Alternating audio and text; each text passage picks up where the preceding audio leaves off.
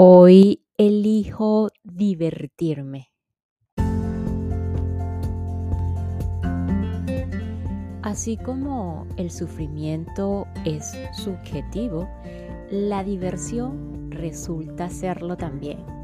Sin embargo, cuando nos hacemos conscientes de que somos los tomadores de decisiones, de que tenemos la capacidad de elegir, tú eliges con cuál subjetividad quieres experimentar tu humanidad.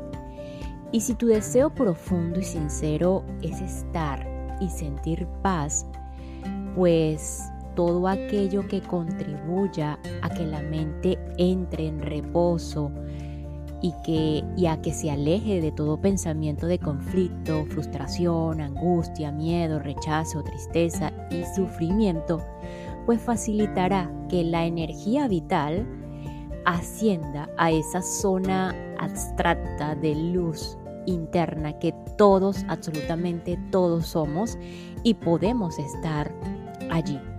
Y así el estado de paz, equilibrio, pues es inevitable. Así que elegir por la diversión puede ser una gran práctica o ejercicio para estar en paz. ¿Qué les parece esto?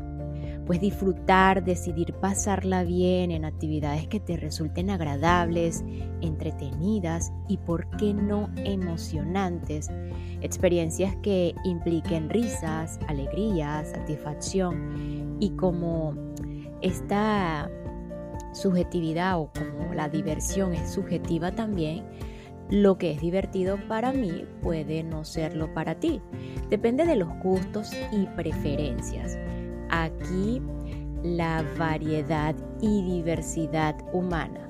Y esta partecita es súper importante eh, en cierta medida eh, porque a la hora de los juicios que nos hacemos a nosotros y le hacemos a los otros, pues em, sabemos que hay esa diversidad también para divertirnos, para eh, pasarla bien. Y todos podemos divertirnos de diferentes formas y no significa que unos estén haciendo lo correcto o estén bien y otros mal y otros estén en, lo, incorrecto. Lo que puede sí ser importante también es la honestidad, la honestidad de cada uno de nosotros al momento de esta experiencia de diversión ser honestos en el para qué y desde dónde elegimos esta subjetividad humana llamada diversión. Y con esta apertura de elegir divertirnos, eh, damos continuidad con una nueva tierra, un despertar al propósito de tu vida del autor Eckhart Tolle Estamos en el capítulo 3 de la esencia del ego. Hoy específicamente un poco lo que es la guerra como forma de pensar. Deseamos la paz o el drama. Y más allá del ego, la verdadera identidad.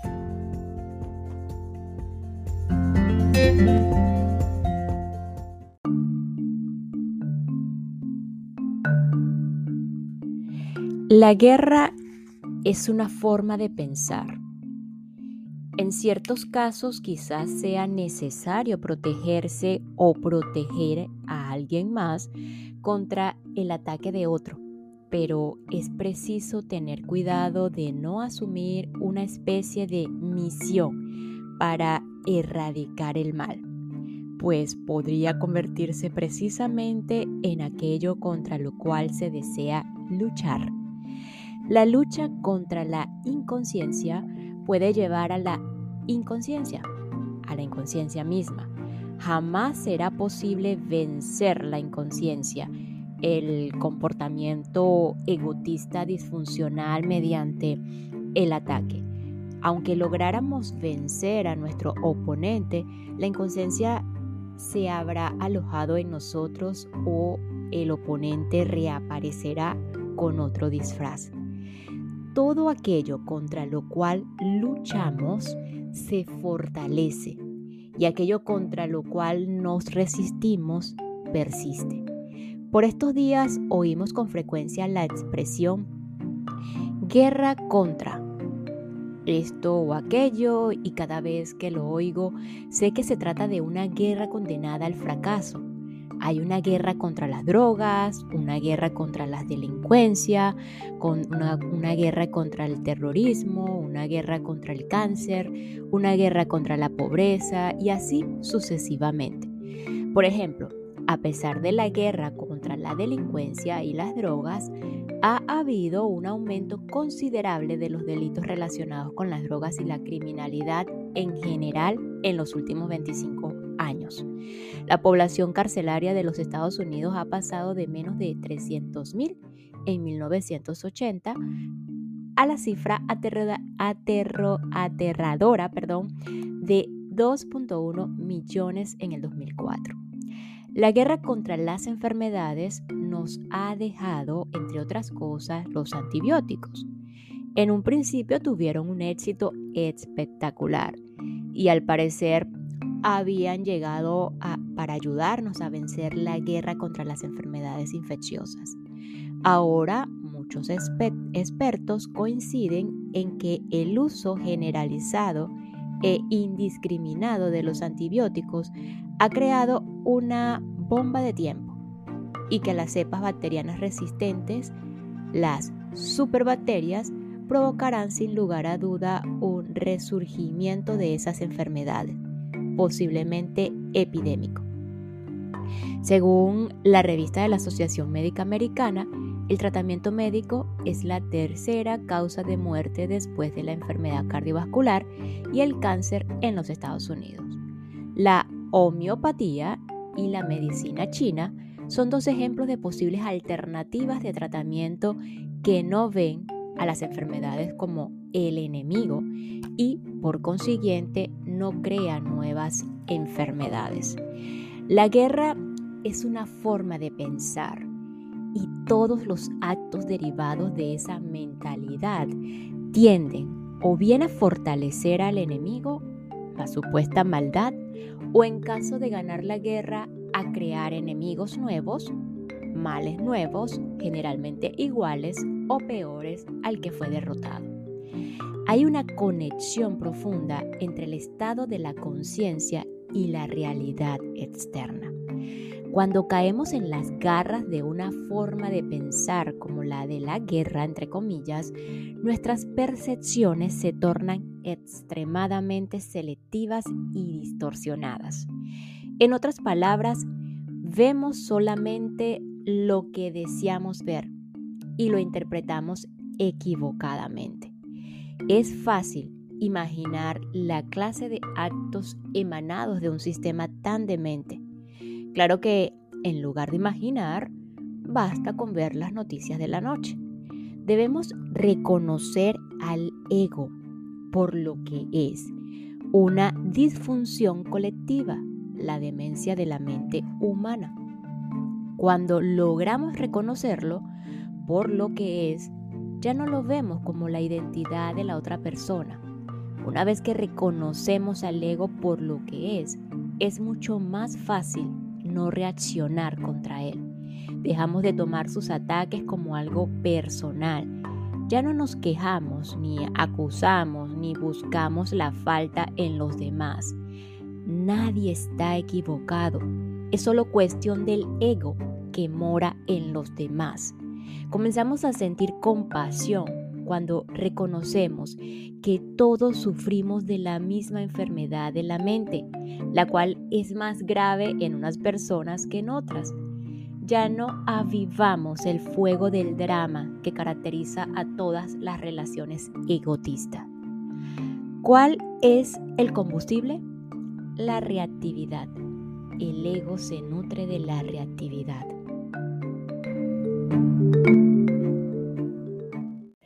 ¿Estás listo, lista para tomar acción en tu vida? No busques más. Las terapias en línea de Carla Berríos están aquí para transformar la forma en que piensas, sientes y vives. No importa en qué punto te encuentras en tu camino hacia la salud mental, las terapias en línea de Carla Berríos tienen el poder de revolucionar por completo tu bienestar. Aprovechando la conveniencia del mundo digital, ahora puedes acceder a sesiones de terapia que cambiarán tu vida desde la comodidad de tu hogar. A través de las terapias en línea de Carla Berríos puedes desbloquear tu verdadero potencial y embarcarte en un viaje de autodescubrimiento y autosanación. Al abordar las causas fundamentales de cualquier desafío de salud mental, física, psicológica y emocional, adquirirás las herramientas y estrategias para sanar tu mente y prosperar en todas las áreas de tu vida. Es hora de recuperar el control de tu vida y encontrar un bienestar mental físico, psicológico y emocional duradero. Las terapias en línea de Carla Berríos te brindan atención y orientación personalizadas. Di adiós a la duda de ti mismo, de ti misma y dale la bienvenida a un nuevo sentido de empoderamiento desde un nivel más profundo de comprensión. Visita la página www carlaberríos.com o haz clic en el enlace de Agenda tu cita online que se encuentra en la descripción de este episodio. No te pierdas esta increíble oportunidad de revolucionar tu vida con las terapias online de Carla Berríos.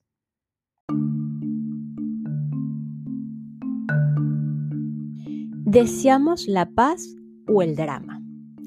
Deseamos la paz no hay nadie que no desee la paz.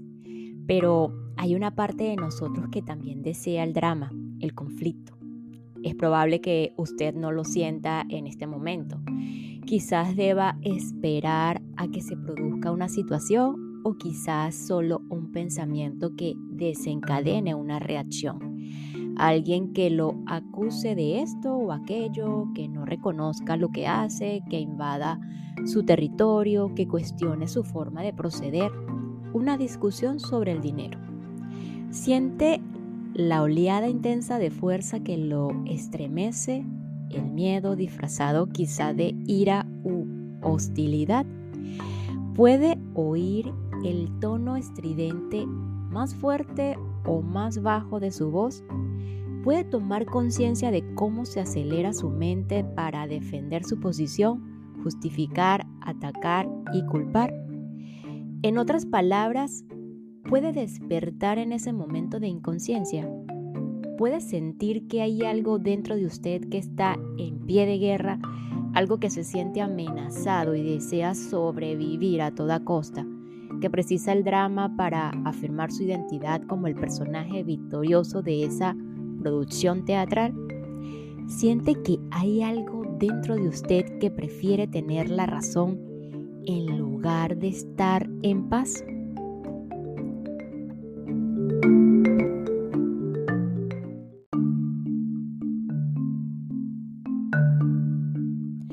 Más allá del ego, la verdadera identidad.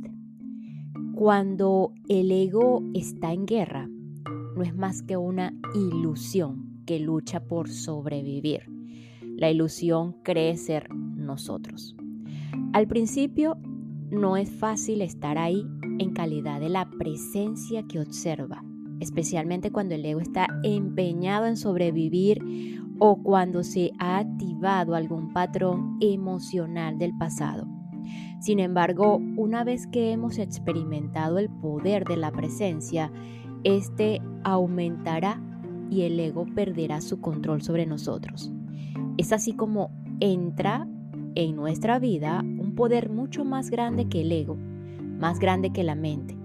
Lo único que debemos hacer para liberarnos del ego es tomar conciencia de él, puesto que la conciencia y el ego son incompatibles.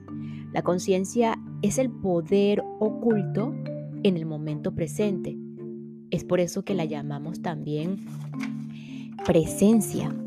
La finalidad última de la existencia humana, es decir, nuestro propósito, es traer ese poder al mundo.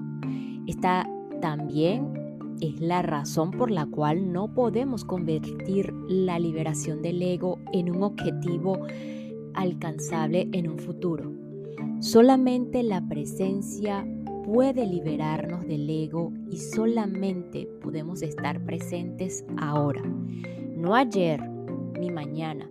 Solamente la presencia puede deshacer el pasado que llevamos sobre los hombros y transformar nuestro estado de conciencia. ¿Qué es la realización espiritual? ¿La creencia de que somos espiritual? No. Ese es un pensamiento. Aunque se acerca un poco más a la verdad que el pensamiento según el cual creemos que somos esa persona que aparece en el registro de nacimiento, sigue siendo un pensamiento. La realización espiritual consiste en ver claramente que no somos lo que percibimos, experimentamos, pensamos o sentimos que no podemos encontrarnos en todas esas cosas que vienen y se van continuamente. Buda fue quizás el primer ser humano en ver esto claramente, de tal manera que Anata, la ausencia del yo, se convirtió en uno de los puntos centrales de su enseñanza. Y cuando Jesús dijo, niégate a ti mismo, lo que quiso decir fue, niega y por tanto deshace la ilusión del yo, del yo minúsculo. Si el yo, el ego, fuera verdaderamente lo que soy, sería absurdo negarlo. Lo que queda es la luz de la conciencia en la cual van y vienen las percepciones, las experiencias, los pensamientos y los sentimientos. Ese es el ser, el verdadero yo interior. Cuando me reconozco tal como tal, lo que sucede con mi vida deja de ser absoluta o absoluto para y pasa a ser relativo. Aunque le rindo tributo, pierde su seriedad absoluta, su peso. Lo único que finalmente importa es esto. Puedo sentir mi ser esencial, el yo soy con mayúscula, como telón de fondo en todo momento de mi vida. Para ser más exactos, puedo sentir el yo soy que soy en este momento. Puedo sentir mi identidad esencial como conciencia. O me dejo arrastrar por los sucesos perdiéndome en el laberinto de la mente y el mundo.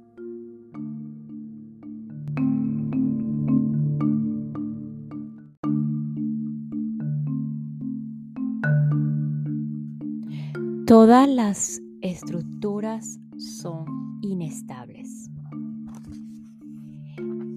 El impulso inconsciente del ego, independientemente de la forma que adquiera, busca fortalecer la imagen de quien yo pienso que soy.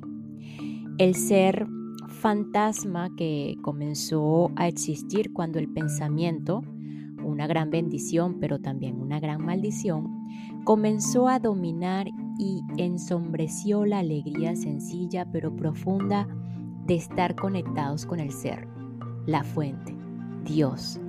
La fuerza que motiva el comportamiento del ego, cualquiera que éste sea, siempre es la misma. La necesidad de sobresalir, de ser especial, de tener el control, la necesidad de tener poder, de recibir atención, de poseer más y por supuesto la necesidad de sentir la separación, es decir, la necesidad de la oposición, de tener enemigos. El ego siempre desea algo de los demás o de las situaciones. Siempre tiene sus pretensiones ocultas, el sentido de no tener suficiente, de una carencia que necesita satisfacerse.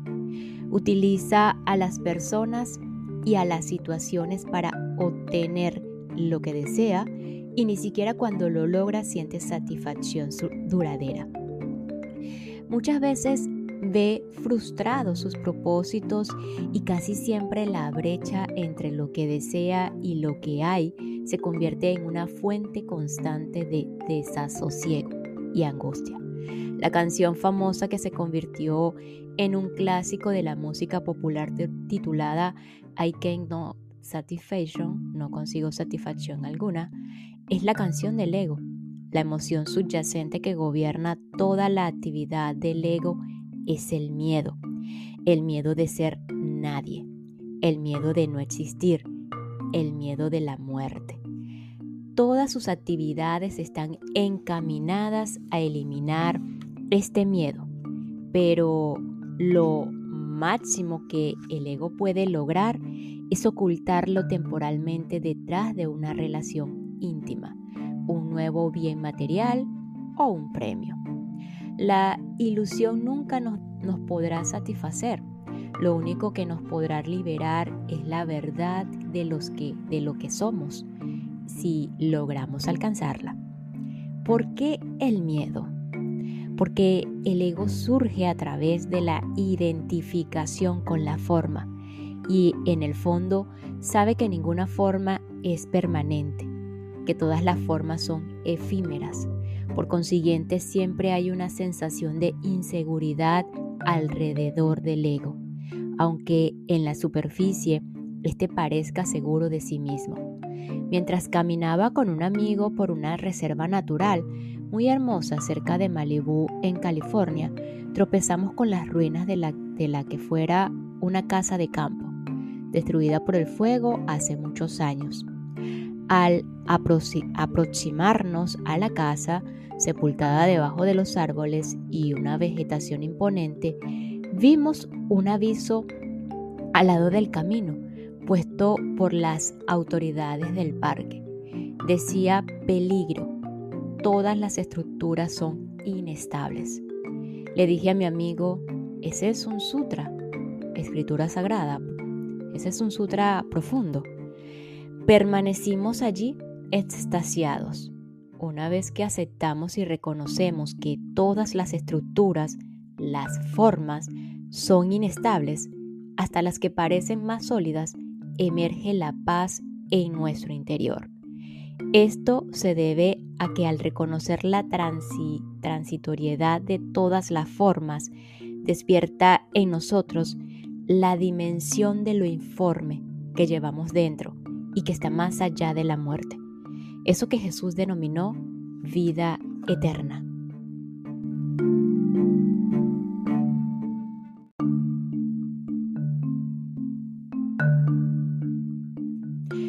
El ego necesita sentirse superior. Hay muchas formas sutiles del ego que pueden pasarse por alto fácilmente pero que podemos observar en otras personas y más importante todavía en nosotros mismos. Es preciso recordar aquí que tan pronto como tomamos conciencia de nuestro ego, esa conciencia es lo que somos más es lo que somos más allá del ego. El yo profundo, el yo con mayúscula. El reconocimiento de lo falso comienza a aflorar lo real por ejemplo, cuando estamos a punto de darle a una persona una noticia y decimos, adivina, ¿todavía no sabes? Déjame contarte. Estamos lo suficientemente alertas y presentes para detectar una, una sensación momentánea de satisfacción antes de impartir la noticia, aunque sea mala. Eso se debe a que por un instante hay, a los ojos del ego, un desequilibrio a favor nuestro y en contra de la otra persona. Por un instante, sabemos más que el otro. Esa satisfacción la siente el ego y se deriva de una sensación más fuerte del yo con respecto a la otra persona. Aunque esa otra persona sea el presidente o el papa, nos sentimos superiores en ese momento porque sabemos más. Muchas personas son adictas a las murmuraciones, en parte por esa razón.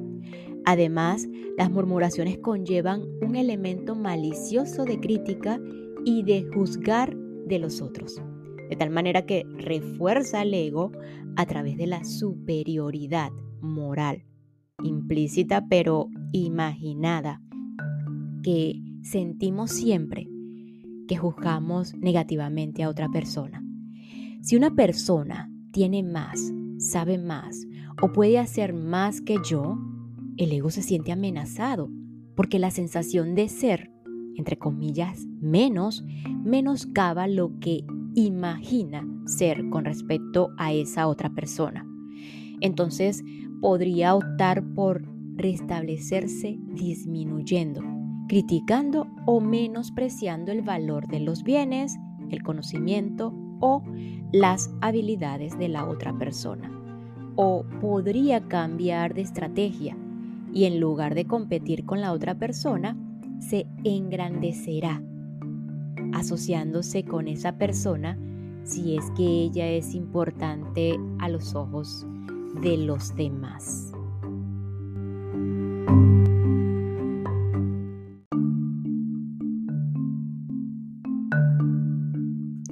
El ego y la fama. El bien conocido fenómeno de dejar caer nombres, mencionar a personas conocidas como quien no quiere la cosa, es parte de la estrategia del ego para crear una identidad superior a los ojos de los demás y por tanto a sus propios ojos por medio de la asociación con alguien importante entre comillas. La tristeza de ser famosos en este mundo es que nuestro verdadero ser queda sepultado por una imagen mental colectiva. Casi todas las personas a quienes conocemos querrán engrandecer su propia identidad, su imagen mental de lo que son, a través de su asociación con nosotros. Tampoco ellas saben que no sienten interés alguno por nosotros, sino por engrandecer su sentido ficticio del ser creen que pueden ser más a través de nosotros.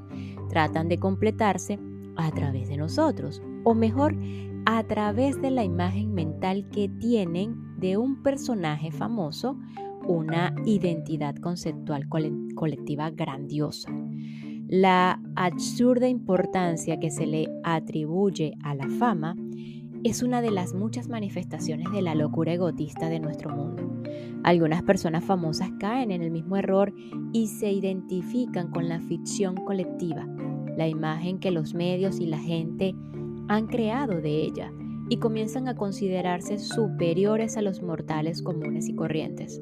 La consecuencia es que cada vez se distancian más de ellas mismas y de los demás. Son cada vez más infelices y dependen cada vez más de la permanencia de su popularidad al estar rodeada solamente por quienes alimentan la imagen distorsionada que tienen de sí mismas, pierden toda capacidad para establecer relaciones genuinas. Albert Einstein, admirado casi como un superhombre y cuyo destino fue convertirse en uno de los seres más famosos del planeta, jamás se identificó con la imagen que la mente colectiva había creado de él. Continuó siendo humilde y sin ego. En realidad hablaba de una contradicción grotesca entre lo que la gente piensa que son mis logros y habilidades y la realidad de lo que soy y de mi verdadera capacidad. Es por eso que a los famosos les es difícil entablar relaciones genuinas con las demás personas una relación genuina es aquella en la cual no domina el ego con su búsqueda del yo y su creación de imágenes. En una relación genuina hay una corriente de atención sincera y alerta hacia la otra persona, en la cual no hay sensación alguna de deseo. Esta atención alerta es la presencia, es el requisito para toda relación auténtica. El ego siempre desea algo, o si cree que el otro no tiene nada que ofrecerle, permanece en un estado de total indiferencia. No se interesa por el otro. Así, los tres estados predominantes de las relaciones egotistas son carencia, deseos frustrados, que entra la ira, resentimiento, acusación, quejas e indiferencia.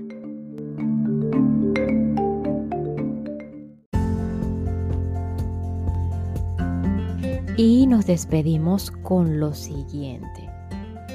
todo aquello que resentimos y rechazamos en otra persona está también en nosotros, pero no es más que una forma de ego y como tal es completamente impersonal.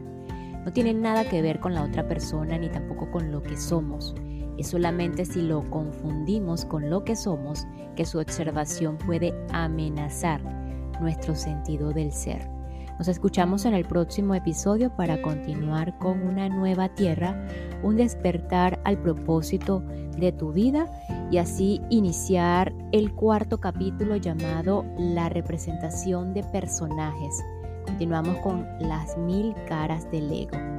Esto es un gran despertar para ver de cerca, observar de cerca lo que realmente somos y lo que no somos. Gracias, gracias, gracias.